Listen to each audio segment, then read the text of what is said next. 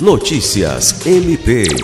O Ministério Público do Estado do Acre, MPAC, por intermédio da Promotoria de Justiça Criminal de Sena Madureira, apresentou nesta quinta-feira 8 denúncia contra Maicon Jones de Moura, Giovanni Calegário e Pedro Lucas Moreira por praticarem e incitarem o preconceito em virtude de orientação sexual contra a vítima Lucas da Silva Lima, no programa Submundo Podcast, transmitido pelo YouTube.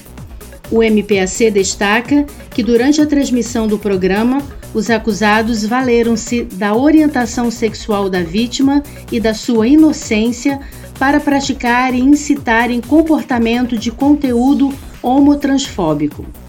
Os três apresentadores do programa foram denunciados como incursos nas penas no artigo 20 da Lei de Combate ao Racismo, que versa sobre praticar, induzir ou incitar a discriminação ou preconceito e tem pena de reclusão prevista de 1 a 3 anos e multa.